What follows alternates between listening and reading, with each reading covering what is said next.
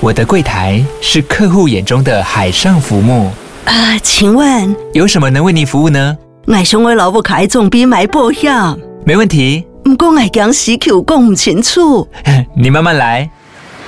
办您靠岸，台银人寿一直都在，以安心、可靠、诚信、稳健为本，尊重多元，关怀弱势。因为台银人寿，我不再漂流。以上广告由台银人寿提供。Hello，大家好，欢迎收听永听的 F1。这集是新加坡站 Marina Bay Street Circuit 预赛的一个赛后简报。那首先直接来聊聊预赛的部分哦。那预赛在，因为在 free practice 在自由练习的时候呢，根据天气预报的确是会下雨哦。那在的确赛道的部分呢，呃，新加坡这边是有降雨的，也就是在自由练习最后一次自由练习还是蛮湿的，所以在预赛之前呢，场地的大概有至少三分之一是还没有完全干的一个状况。在预赛一开始起跑的时候呢。各车队都是选用了半雨胎 （intermediate tires），因为在赛场上有某些区域呢是比较呃有遮蔽物的地方，是比较没有办法呃，就是使用这个原本的三套干胎来跑哦，所以他们最后大部分在 Q1 呢，基本上都还是使用 intermediate tire 半雨胎来做预赛的比赛。那在 Q1 被淘汰掉的五位车手呢，是 Valtteri Bottas、Daniel r i c a r d o、Esteban Ocon、呃 Alex Albon 跟 Latifi 哦。在这边呢，会常常看到车手有一些打滑、滑出赛道，或是冲到缓冲区的一个状况。所以黄旗呢是三不五时的会出来哦。但是整体来说呢，呃，黄旗出现的时间也都相当的短暂啦。呃，但是在 Q1 的最后大概一分钟左右，是有蛮。长一段时间的黄旗哦，所以有些车手呢，在最后的 Flying Lap 是有被影响到的。Mick Schumacher 这边最后在倒数呃前之前呢，这个呃格子旗挥动之前，他是有通过终点线，他是最后来完成了最后一圈的 Flying Lap，呃，然后就是把 Bottas 往下踢了一名哦，让 Bottas 没有办法进入 Q2。S Ben Alcon 这边他比较意外，没有进入 Q2 哦，他在 Q1 被刷掉。那主要是说他的车子呢，呃，似乎有些技术的问题。那主要好像是针对刹车的部分哦。他说他踩刹车的反应呢是比较慢的，呃，车子的反应是比较慢的，所以他在刹车这边他觉得他几乎是呃没有什么刹车的状况下去进行这个 Q1 的一个预赛的状况。那进入 Q2 呢？进入 Q2 之前呢，在上一个阶段呢，呃。就开始有车手呢在问说，是否可以换成这个干胎来做起跑？我看是用软胎或是用 medium tire 来做预赛。但是在这边前半段 Q2 的前半段呢，大部分的车手呢还是使用 intermediate tire。那在最后的五分钟左右，开始有车队来测试呃 medium tire 跟软胎 soft tire 的部分。那这边比较勇敢的呢是 Aston Martin 的呃两两位车手，应该是 Lance Stroll 跟 Sebastian Vettel，他们应该都是用软胎出来哦。虽然 Vettel 在最后呢是说他们他觉得还是太早了，使用这个软胎还是太早了。那在 Stroll 这边呢出来没多久，其实就已经有打滑的一个状况，就是在这个应该是第八弯跟十八弯这边哦，这个。呃，可能场地还是没有完全干的一个状况。AlphaTauri 这边好像有来尝试的用 medium tire，但是效果看起来也没有很好哦。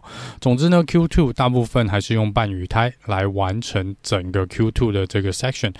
这边被淘汰的五位车手呢，Jojo Russell、Lance Stroll、Mick Schumacher、Sebastian Vettel 跟周冠宇哦。那这边比较令人意外的可能是 Jojo Russell。那 Jojo Russell 在我。刚刚听完他在呃预赛之后的访问，好像是说，嗯、呃，看起来他说他也没有犯什么错。的确，我看他的重播镜头也没有看到什么犯错的地方。那大概就是真的整体来说，他的在半雨胎的这个状况呢，就是速度起不来哦，不像 Lewis Hamilton 的速度比较快一点点，所以是蛮可惜的。就抓手这次在 Q2 被淘汰掉。Q 三呢，我们看到、呃、比较精彩的呃一次 Q 三哦，这蛮精彩的，因为大家后面都是在陆续的刷时间哦。进入 Q three 呢，大部分的车手几乎应该是全部的车手都换上了一般的呃软胎哦，那出来来刷圈数哦，因为这个赛道呢已经干的差不多了，在透过前面的 Q one Q two 呢，已经跑出了一条这个抓呃算什么 racing line，这个已经跑出一条线哦，干的一条线出来是可以让他们使用软胎的。那最后呢，呃的排名呢是肖尔克再次拿下了杆位哦，就是他今年以来第九次的杆位，在他身后起跑的呢是 Sergio Paris，只差了好像零。点是零点零二秒吗？还是零点二秒？呃，总之差的还蛮近的，所以就 Perez 觉得有点可惜哦，差了一点点。第三名呢是 Lewis Hamilton，一度呢是有可能拿下杆位的一个位置哦，那最后是由第二排来做起跑。第四名是 Carlos Sain，再来是龙哥 Alonso、Lando Norris、Gasly、Verstappen 跟这个 Magnussen 还有 Tsunoda。包办的前十名哦，Max Verstappen 呢，最后一圈的 Flying Lap，车队最后叫他终止哦，直接放弃最后一次的 Flying Lap。那如果当时他有完赛的话呢，他的圈数呢，应该会照红牛自己出来讲的是会快比呃 Max Verstappen 前一圈要再快二点五秒哦。那如果二点五秒的话，他前一圈应该是一分五十一秒左右，如果扣掉二点五秒，做一个很。简单的计算大概会到一分五十秒以内哦，所以会在一分四十九秒多。那这个呃，如果有保持下去的话呢，他当时没有放弃的话，是有可能呃拿下杆位的，是有很大的机会 Max 会拿下杆位。这也是为什么你在后来看到呃 Max 被叫进去维修站停车的时候，他是蛮不开心的。即便他在赛后接受访问的时候呢，也是相当的不开心哦。那他说他应该会呃蛮早就离开，他并没有想多留在这个呃赛道上面呢来进行更多的访问啊。那刚刚也看我看那个现场直播，好像他就是请他的呃助理呢就拿了他的背包，他背上背包人就直接离开了赛道，所以看起来他的确是蛮不开心的。那为什么他会车队会叫他停车呢？放弃最后一圈的 Flying Lap？呃，这个呃，Christian Horner 有出来说，是因为车子的油呃里面的油不够了。然后他们是希望，因为这个之前我们也发生过 Sebastian Vettel、Lewis Hamilton，他们在完赛后呢，这个油量是不够的。这个大会是说至少要有一公升的量哦，让他们能够抽取出来来进行检测。那红牛这边说，他们本来就预期他们的油量会不太够，可能刚好在那条线上面，但是。他们又不想要赌哦，那最后呢，他们还是玩得比较安全一点，就干脆叫 Max 直接放弃最后一圈哦。他们不想赌哦，因为可能那个罚的排位会更多。那当然，Max 这边是觉得这车队根本不应该犯这种错误啦，这个油呃不应该。呃，就是计算的这么抓的这么紧，让他没有办法做最后这 final lap。呃，这间接的呢，也导致 Max 可能在这场比赛暂时没有办法封王哦。不过也很难讲啦，因为新加坡站有安全车几率也是蛮高的，所以呃，如果他前几场比赛能够从第十几名呃十名之外呢，还能够拿到冠军，这场比赛也不见得做不到，只是说必须肖尔克要跑在第九名之后，这个就是他比较困难的地方了。好，那再来是 Sergio Perez 呢，这是他第一次呃加呃来比赛 F1 的时候呢，这是他第一次在新加坡站是从第一排的位置来做起跑，这边也再次恭喜 Sergio Perez。好，那接下来跟大家聊聊最近几天发生的一些事情哦。那几件事情是跟新加坡站这边比较有关系的。首先是 Alpha Romeo，他们在自由练习一的时候呢是有违规哦。那在自由练习二的时候也有违规。那这个违规呢是针对，好像他们要对他们的轮胎呢要去啊、做一个电子的申报。那这个是让大会来知道他们总共用了多少套的轮胎哦，跟做一个记录，那在看起来这个部分呢，他们在电子的部分一来好像在啊。呃，电子申报的部分没有做到。那第二个部分呢，是针对电子申报完之后呢，在自由练习二，他们也必须要把这个实体的轮胎交交还给大会这边哦，应该是做一个检查啦。那这边他们也是没有在时间的规定内呢做到这两样事情，所以在这边的两位车手 Bottas 跟周冠宇这边两个呃两边都有类似的状况发生。所以这边各被罚了五千的欧元哦，加起来总共是一万块，一万欧元是 Alpha Romeo 这个礼拜应该是在礼拜五跟礼拜六所收到的罚款。另外一个是 Mercedes 的车手 Sir Lewis Hamilton，那 Lewis Hamilton 在这边呢，他在自由练习三的时候又把他的鼻环给穿戴回来了，所以他在预赛之前呢是有被召唤到呃裁判这边，就针对这个鼻环应该要做一个解释了。啊，这个部分呢，在赛后预赛之后的访问，Lewis Hamilton 被记者问到的时候，有特别讲到，因为记者有问他说，为什么又把他带回来了？Lewis Hamilton 这边是讲说，这是他跟经过一些医医生的建议啊，这是跟医疗相关的问题，他认为这个呃医生这边觉得可能有影响到他的某种程度上身体的健康。程度吧，所以在这边是建议他把鼻环给带回来哦。那这个大会在预赛之后呢，也是召见了 Mercedes 车队的代表哦。那针对这个部分，他们也收到了 Lewis Hamilton 提出的医疗相关的文件，应该就是医生所出具的一些呃诊断的证明啊。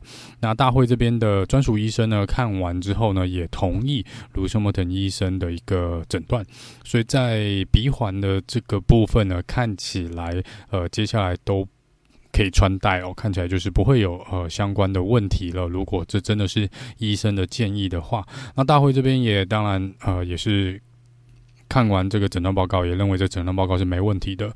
所以就像刚刚讲的，接下来可能在鼻环的这个事件呢，可以稍微的平息一下咯。也许呃之后也不会特别去找卢修莫腾这方面的麻烦呐、那车队这边呢，还是被罚了两万五千块的罚款哦。那这个部分应该是针对他们没有在针对卢森伯等在自由练习三穿戴鼻环的这个部分做一个，嗯，该怎么讲？应该是申报程序。我我看的报道好像是说，申报程序这边有一些呃不对或错误的地方哦。那也许就是呃。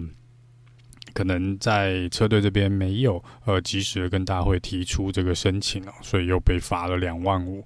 不过这个应该也是小钱啦，看起来。那如果能够让这个事件平息的话呢，呃，两万五千块应该算是蛮便宜的。这是第二个部分。那第三个部分是在前两天，呃，应该是在新加坡站呃自由练习赛之前就冒出来的一个议题哦，就说在大会这边呢，在审查去年 budget cap 这个。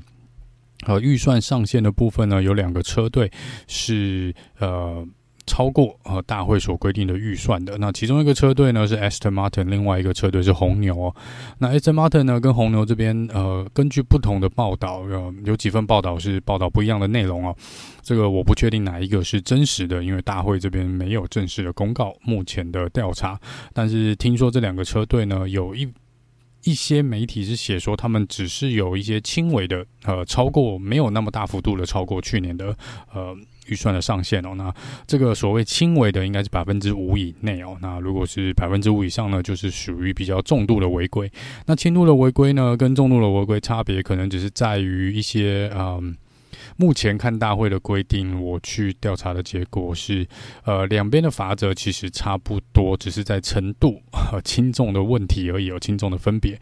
但是在这个部分呢，呃，大会这边当然毕竟没有一个正式的调查报告出来，所以这边我们也呃不先去多做揣测啦。但是呃，只能先跟大家。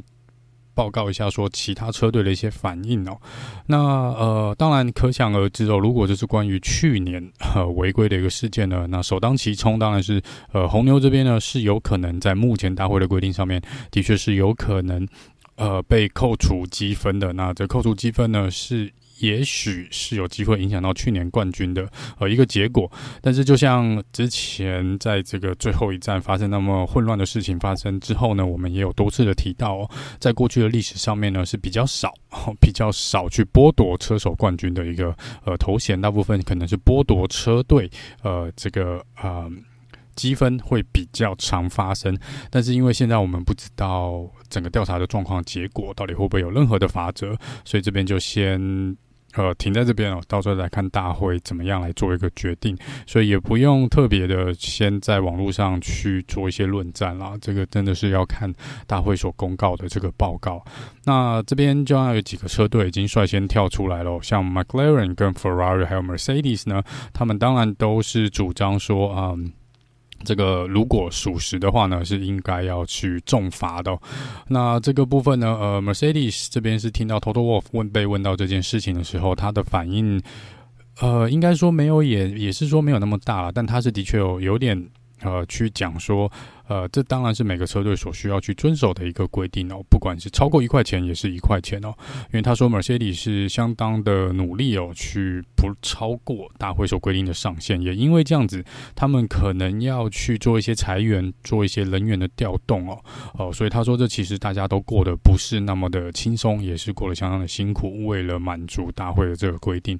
那么 McLaren 这边呢，是主要是说，嗯、呃，如果大会出来只是罚了呃钱的话，就是比如说我超过，不管超过多少啦，那我就说给他一个罚款哦。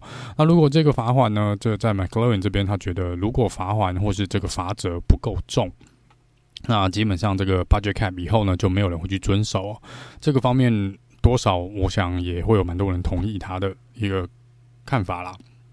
因为如果说我超过了，然后呃可以花的比其他车队多的钱，但我事后只要去补一些罚款的话呢，呃，也许花个几百万哈，或是几千万去换一个冠军，也许值得啦，换一个结果。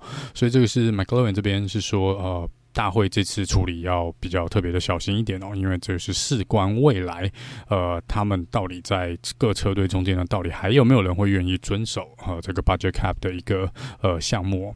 那 Ferrari 这边呢，当然也是比较主张说这个需要审慎的处理哦，而且这个罚则是不能太轻的，因为一样哈、跟 McLaren 的理由差不多，这个是大家辛苦的在遵守啊、呃，所以这个是。呃，蛮多车队的看法大概都一致在这个上面啦。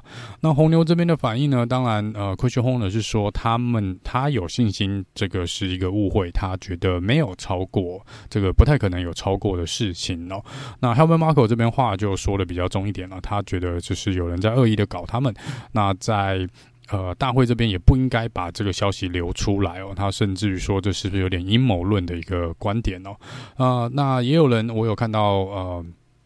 有大概一两位的呃听众朋友有写信来问我说，那为什么呃去年的 budget cap 的问题到今年现在已经十月了，九月十月了才浮出来哦？那跟这边跟大家稍微讲一下哦，这其实呃也是有一点点时间差的问题啦。